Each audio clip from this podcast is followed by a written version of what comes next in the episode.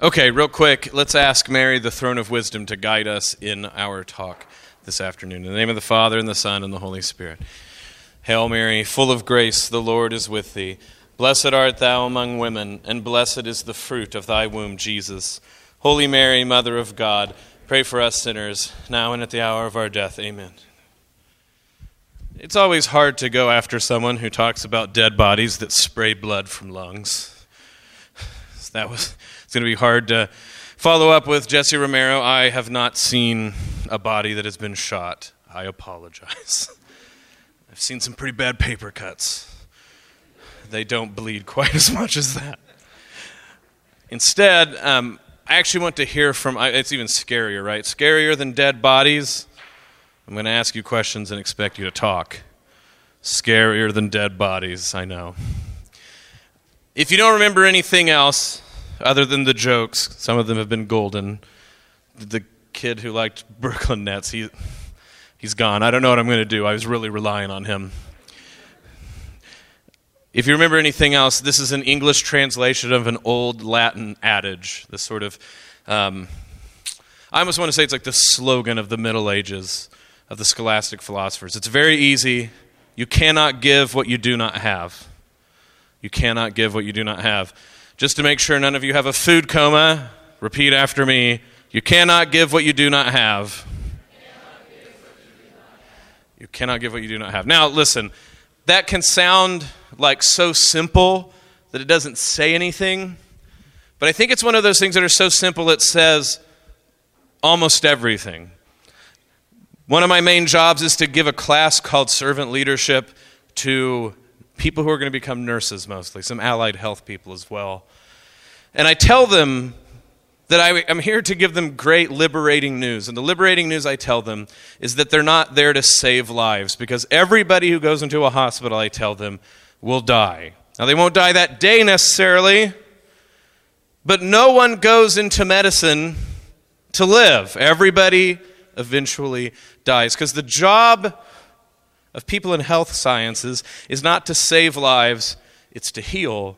And the minute you give up on an improper understanding of what health sciences is about, you liberate yourself from an impossible goal and you start to have a very possible goal in mind. You can't save anyone's life, I tell them, but healing can occur for a terminal patient minutes before they die.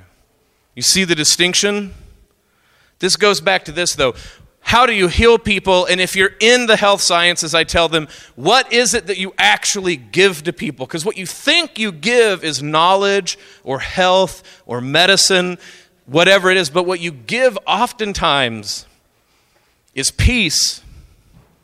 If you go, if you've ever been in a hospital, if you've had a friend or a sibling or a family member that's been in a hospital, you know that sort of gnawing, horrible feeling of not knowing what's going to happen.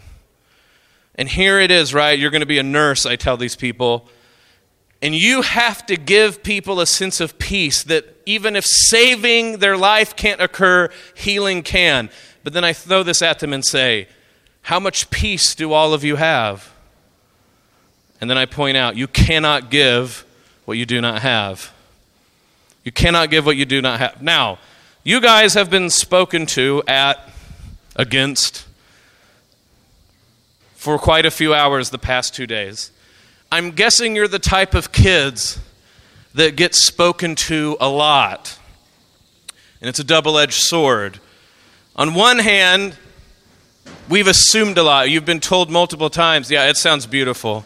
It sounds like you're killing a bunch of crickets. Thank you.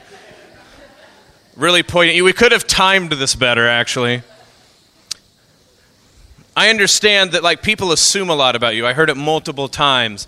Well, you're the type of kids that are anomalies. You're the exceptions to the rule. You're warriors for Christ and not just children of God. I'm guessing you get to hear a lot about these things all the time. So I thought I was going to give I'll give you a talk that you probably have never heard before. So, NFP. No, I'm kidding. I'm joking.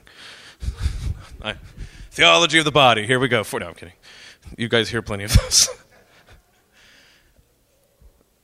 we tell all of you that you're going to be the next leaders in the church and civic life in whatever jobs you're going to get. But I'm guessing, and you tell me if I'm wrong, you get told you're going to be a lot of things and a lot of it is expected of you. But how many people ever stop and ask you, what do they literally mean when they say you're going to be leaders in the church, leaders in your communities, leaders in your families, leaders wherever? What on earth do you think it is that makes someone a leader? This is the scary part, scarier than dead bodies when I expect to hear from you. What? takes action. I got some other people who take action. Serial killers.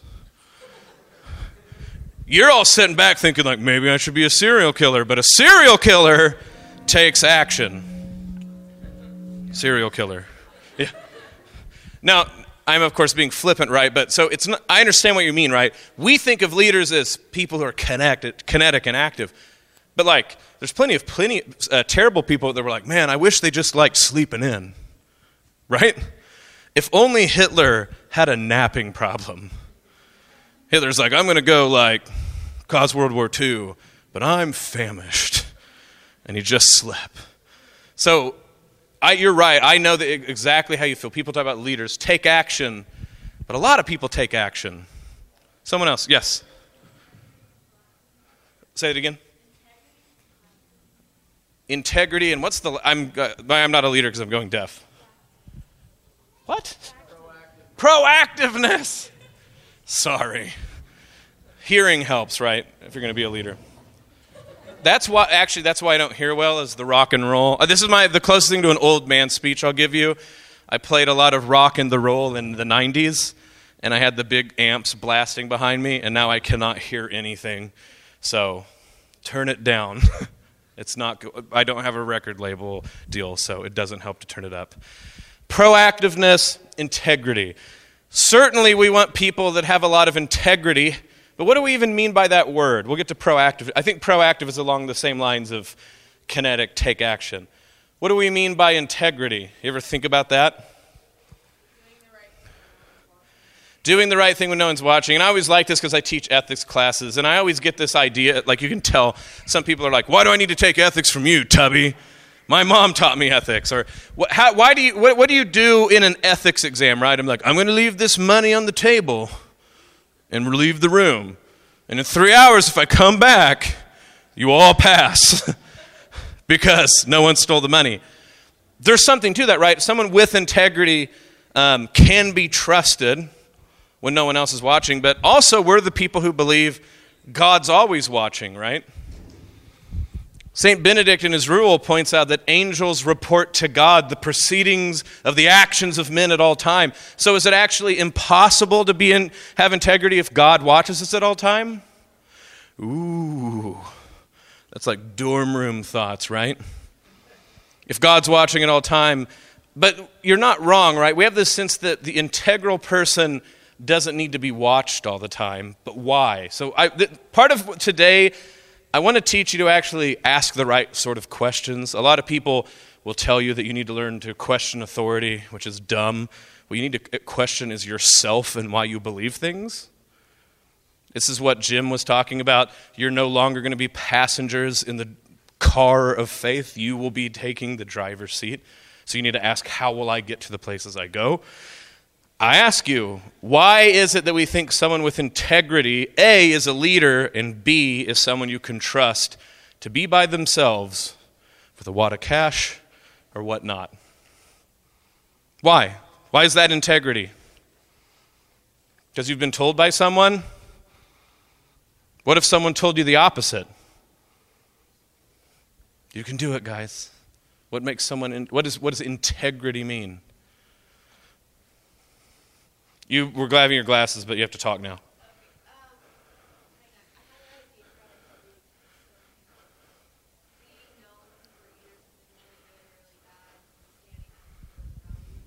Standing up for values, I think, gets somewhere. Let's break the word down. Where does the word integrity come from? That's right, integrated. And it, someone with integrity is integrated. Whatever parts they're made up of, they fit together in a whole unity. Your body is an integral reality, right? You're not walking around and your arms like, I'm out of here, right? It's an integrated whole. So, why is someone who is an integrated whole a good leader? Yes. They know what they're trying to do. They're not divided, right? Like so this goes back to your being trusting them in a room by themselves.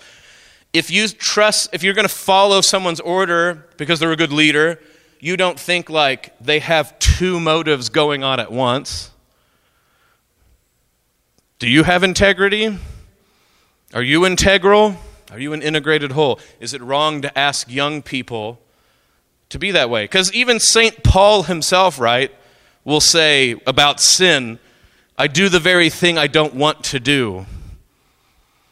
You guys, so the science holds, have a lot of hormones and brain craziness, and everybody's telling us every day about how we shouldn't trust teenagers with anything because they're not developed or meow, meow, meow. And the idea, right, is you're not integral. Not that you don't have integrity like you're bad kids, but that you're not integrated yet. Do you buy that?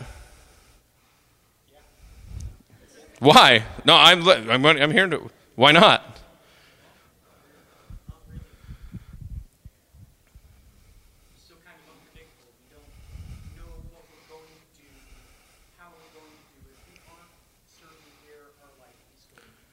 Right. Have you had that sort of like feeling when it's like 9 p.m. and you're like, what did I do today? Not like, what did I do? Like, you were like, really? What was that about? Your parent comes to talk to you about like something you did wrong earlier in the day, and you're like, yeah, actually, I was against it too. It's like I was watching it from above, and I'm like, man, that guy's a jerk. It's me, but. Did you ever like think about what you did earlier today and that sound happened? Now, it's funny, right? Because integrity, we don't want to act like it's, I agree with you, that's a perfect word for leaders, but we act like it's a one shot personality deal.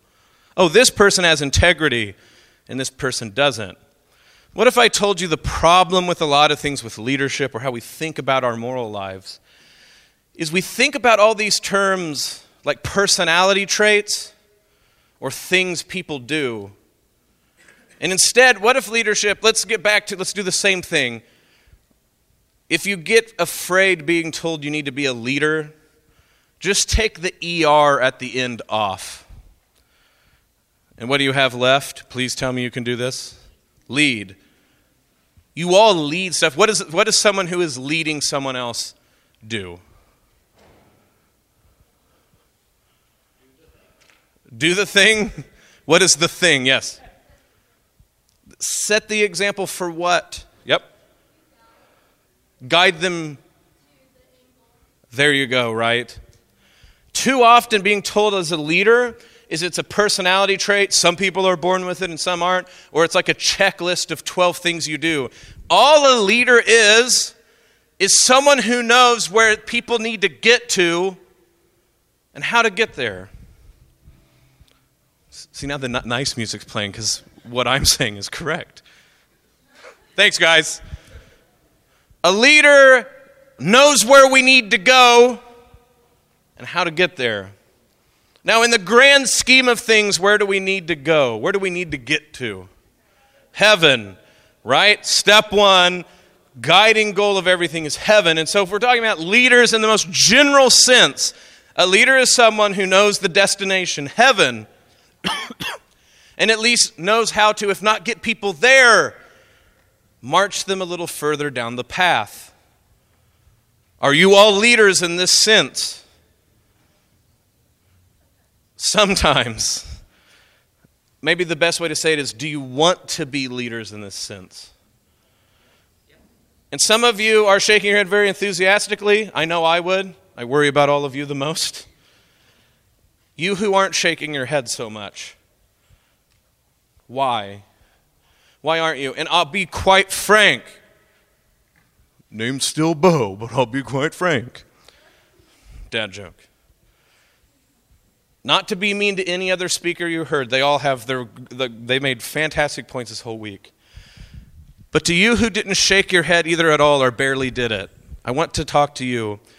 I don't want you to feel browbeaten about not feeling ready to say wholeheartedly, yes, I want to be that sort of leader.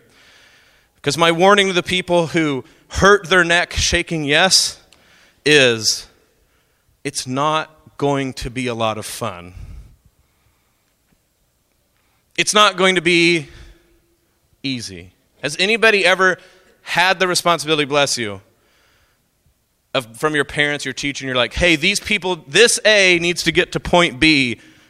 You're in charge, get it there. If anybody had that sort of responsibility? Yeah, how'd that go? What? It went wrong? It went well. Boy Scouts? You've been in Boy Scouts and have never been lost. You've not gone adventuring enough then. You're not a real Boy Scout then. Half of Boy Scouts is that moment where you're like, we're going to die, aren't we? and then someone else is like, nah, you're not going to die. You're fine. That's right. You, we've seen this before. This is the parking lot. You've not left the parking lot. You walked in a circle. Yeah. I don't leave you here with a blessing like many other people. Today I leave you with a curse. My curse to you, my curse to you is that you fail in the right way to learn how to help people get to where they need to go. My curse to you is that you have a life full of the good failures that you learn from so that when you see other people failing, you know how to help them get to where they need to go. Too often to you guys, we either patronize you or we just try to like shake you until you say yes to what we want to say. Was anybody disturbed by the idea that, what do they say, 70% of people go to college and they don't keep their faith? Now, I know why parents say that to each other, right?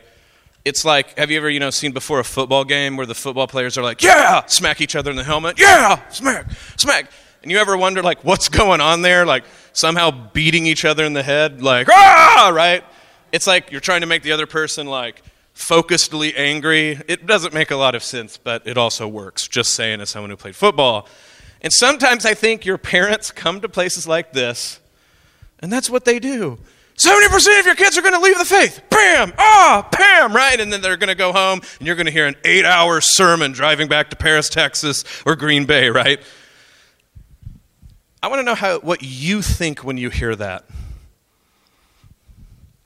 What do you think when people stare you in the face and say, 70% of you won't keep the faith in college? What's your first thoughts? It's sad and surprising. So, why do you find it surprising?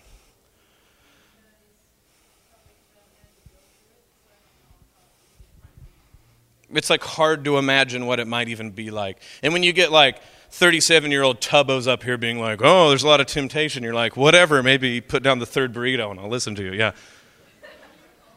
Huh? Don't go to college. I probably should not say this, but I'm always telling people, again, as someone who enjoys food, be a butcher. Butcher, butcher.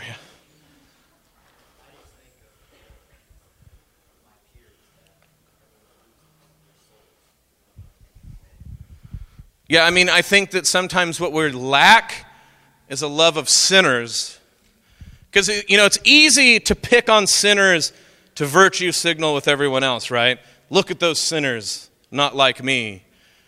But how many people actually go, like love sinners. We're supposed to love sinners, not the sin, but their sin. Uh, not to love the sin, but the sinner. What's it like to love the sinner? Go ahead. What do you think when you hear that? How can you keep the faith, right? And I think part of it, right, is we wish there's just like a four part trick, right? If only Bo will just get to the point of this story and tell us the four tricks of staying Catholic in college. Well, guess what? Bo can't tell you because not only was I not Catholic in college, I stopped practicing the faith I had. I can't tell you. I can't. And a lot of people who say they can, I don't want to say they're lying, but they're making it too easy. I wish I could tell you four steps, but there's not steps. So, what is there? Go ahead.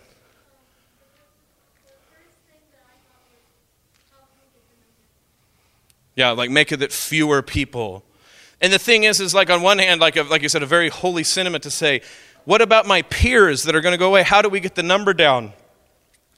I'm hinting at this, but I think maybe we're going up the wrong, we're barking up the wrong tree if we're hoping there's methods to keep it down, but it's the right impulse. Yes?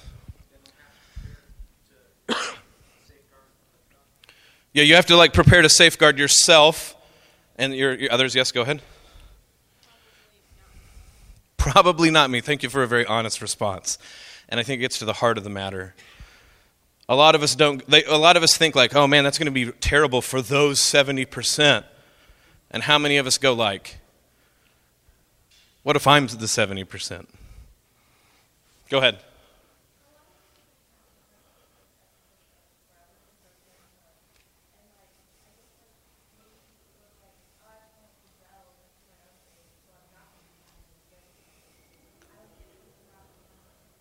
This is fantastic and something that I need to hear from you guys. I'm a convert, so it's all, you know, and this is always the sort of like divine interplay that God has intended with converts and cradle Catholics to speak back and forth to each other. You guys who are cradle Catholics know something about the faith that I'll never experience. And guess what? I have four, the fifth one coming, four cradle Catholics in my house. So you realize, right, when you're a convert and you're raising your children in the faith, you literally have cradle Catholics in your house, and I have to listen to my 10 year old, my 11 year old, my 8 year old, my 4 year old. They inform me what it's like to be a cradle Catholic because I don't know. And I think you got something, you nailed, nailed it on the head, right? You want to rebel, don't lie to me. You want to rebel about some stuff. Where your haircuts come from that I don't understand. You guys like shaving your hair, but not all the way, a little too much. Just saying. What's funny about the, that, right? I'm going to rebel by not being, not keeping my faith. They're in the majority, right?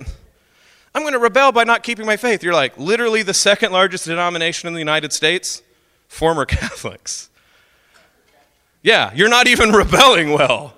Like, if you're going to rebel, like, at least, like, I don't want to give you any ideas.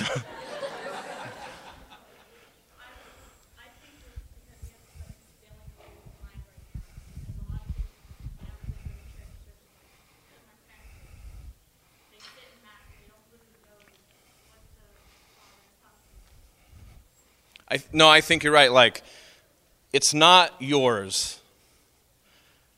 But I want to be careful because, like all good things in life, there's extremes both ways. This one is almost this sort of uh, uh, uh an inverse of this. If you were all illiterate peasants in 1150, you would not be worrying about 70% of your peers losing the faith. And I give you this, right?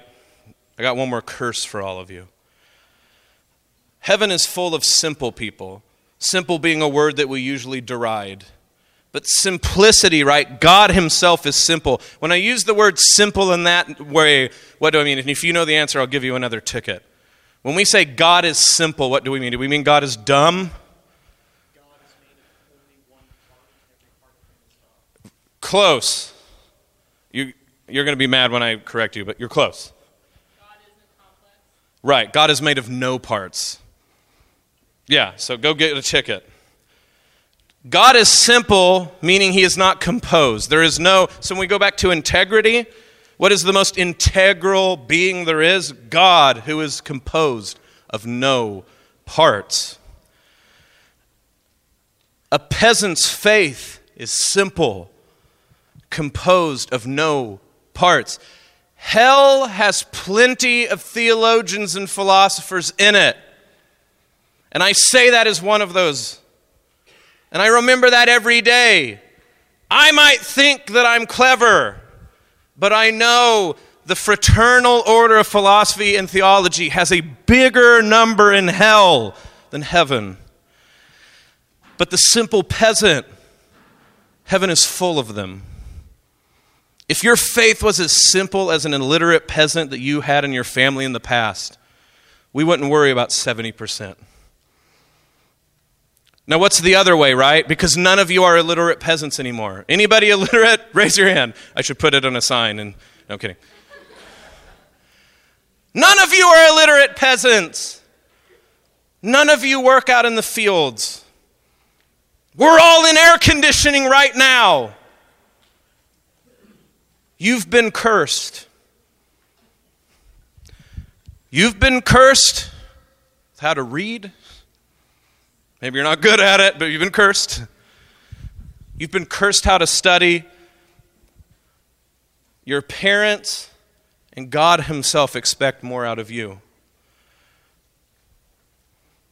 The peasants with the simple faith go to heaven. The people who devote their very lives and die as martyrs or intellectually throw it all in on the line, they go to heaven. It's not that you guys are cradle Catholics, it's the problem. It's that you are the lukewarm. Anybody read that good old book of Revelation? What does God like to do with the lukewarm? Just yell it out. God spits the lukewarm out of his mouth. And as a fat person, I can attest cold things, great. Hot things, wonderful. Lukewarm, patooey. We're lukewarm. And a lukewarm thing doesn't have integrity. And a lukewarm thing isn't really itself. And a lukewarm thing doesn't have either the benefit of simplicity or the fire of devotion. You guys have it, but it's not really yours to possess. It's a gift that's double sided. But so then I have this question what do you do about this? Can you like make yourself unable to read? Can you give yourself an illiterate peasant's faith? Does anybody know how to do that? Because I'm interested sometimes. I'm like, this reading, maybe it's for the birds. The answer is no. So now I throw this back to you. What are you going to do? What are you going to do if I'm assuring you that the, the number 70 will stay the same or increase if everybody just kind of assumes they're going to have the same faith that they have now? And I know what you're saying. You wish there was the four points, right? You wish that there was something that we could do, that if I just said, here's the five things, do them and you're fine. But I'm here to tell you, because you're almost adults, there isn't any. There is no book I can give you, there is no five step program. I leave you this curse. It's up to you. So, what are we going to do about it? Cradle Catholics, who I don't understand what your life is like. What are you going to do?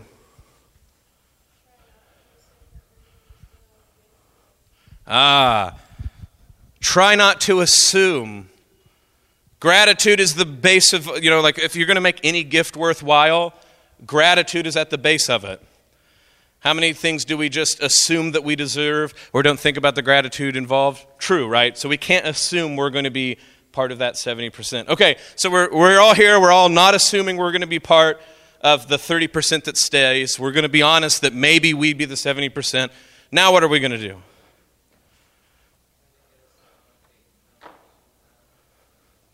Try to get a strong faith established. I think obviously this is what your parents are doing. You know, you're here, you're not at the semi annual summer meth conference or whatever that they probably have in Oklahoma. Sorry, guys. You're not there, right? So we're, we're trying. I'm from Oklahoma, settle down. We're not where your parents are trying to do this strong base. But here's the deal, right? Things with strong bases can erode, right? How was the Grand Canyon made? A nuclear bomb? A meteor? A tiny, lame, by the way, lame body of water. Barely a trickle. So even though we have to have a strong start, we can't rely on the start. What are we going to do after we have a good foundation?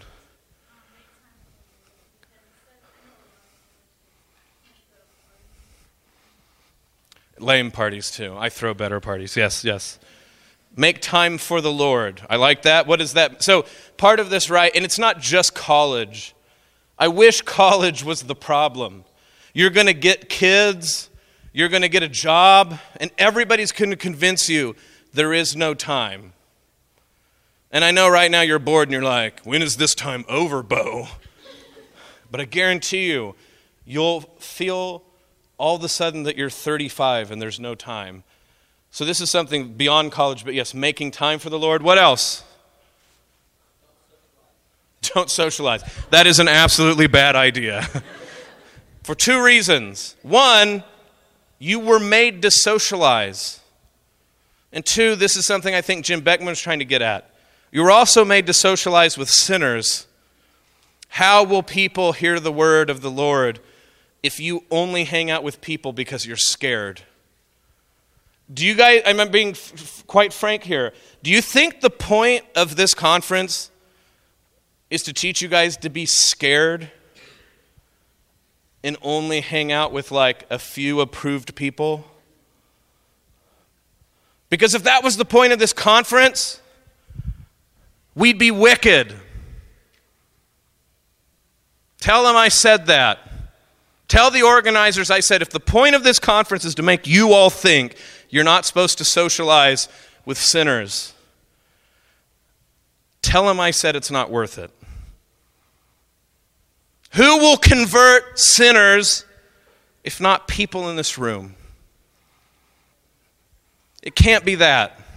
Now, I know what you're getting at. I'm, of course, making you feel bad because that's my job.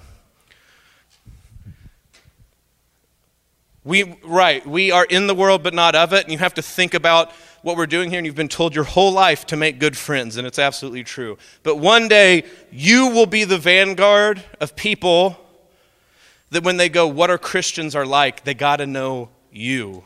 Other, there are other hands over here. Yes. What? Pray. Hmm. That sounds like a good idea. I agree. but that's the thing, right? Here's the deal, right? Some of the most obvious things you cannot give what you do not have. Pray. Very obvious, but it has to be repeated because how bad are we at it? Close your eyes real quick. Raise your hand if you're bad at prayer. Don't open your eyes. But imagine how many people are raising their hands right now. Quickly put your hands back down. If you're bad at prayer, why are you bad?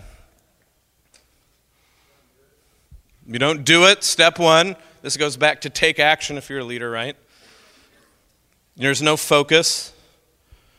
There's like mind Fortnite eye shirt to play or whatever. What else? You don't feel God's presence. Thank you. Something that people need to admit more. You would think, right, that like the way sometimes people talk about prayer, that the minute you close your eyes, it's like laser light show, God edition. right? I mean, are we being honest? Like sometimes when you come to these things and you hear people talk, you're like, man, how am I not like them? Well, I'm here to tell you, just for me, I don't like talking about myself, but here's this when I know I'm praying well, it feels like I am staring into an abyss, honestly. The best prayer I've ever had, the most painful. Oftentimes, many people have said this in the spiritual life God is nice to newbies and beginners, and the people that he sees are capable of more depths in prayer, he quickly takes the consolations away. Now, this might seem like God's mean, but why would He do that? Why does He challenge people? Why, if you're learning, if you're exercising, why does your coach challenge you? You can get better. How does this all work? Because if you, how do you build muscle? You must tear it first. When you lift weights, you tear muscle to build it back stronger.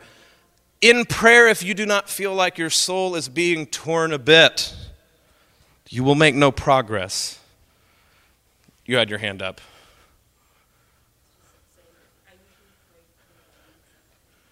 I only pray when I need something. Now, I want to, I, I, think that's exactly right. And we've heard a variation of this, right? If we're only going to act like Jesus Christ is cosmic Santa Claus, then the atheists rightfully make fun of us. How many of us make sure to turn time in prayer when we don't immediately need something? But I will say this there's something pure at the bottom of praying when you need something. Because even though what you're really, you know, maybe you're being like, oh, I need this now, help, St. Anthony, I've lost my wallet or whatever. At the heart of that is to say, I can't do it on my own. I can't do it on my own. This is a weird thing for all of you, right? Because you're all coming into the sort of life where you can do a lot of things on your own. And you need to be confident or you won't pull them off. Are there are people still here that were talking about that they're learning to drive. You know, Jim Beckman was talking about learning to drive cars. On one hand, you need to be confident or you will do terrible driving. Like if you're if you're like in a car, like I want you on a different highway than me. Part of driving is being confident, like I can drive. And then it's like slapping each other on the football helmet. Can you drive? I can drive. We can drive. Drive, right? But on the other hand, driving like all other like nothing else makes you go like, "Oh, I'm in charge of a 1000-pound death machine." And it's all on me.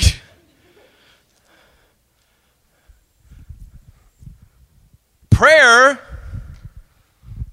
is talking to the fiery heart of the living God.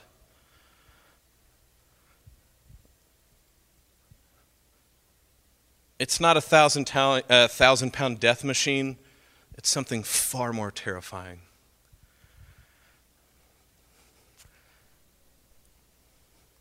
When Moses actually finally had a heart to heart with God, God did not show up as a nice pony or a unicorn.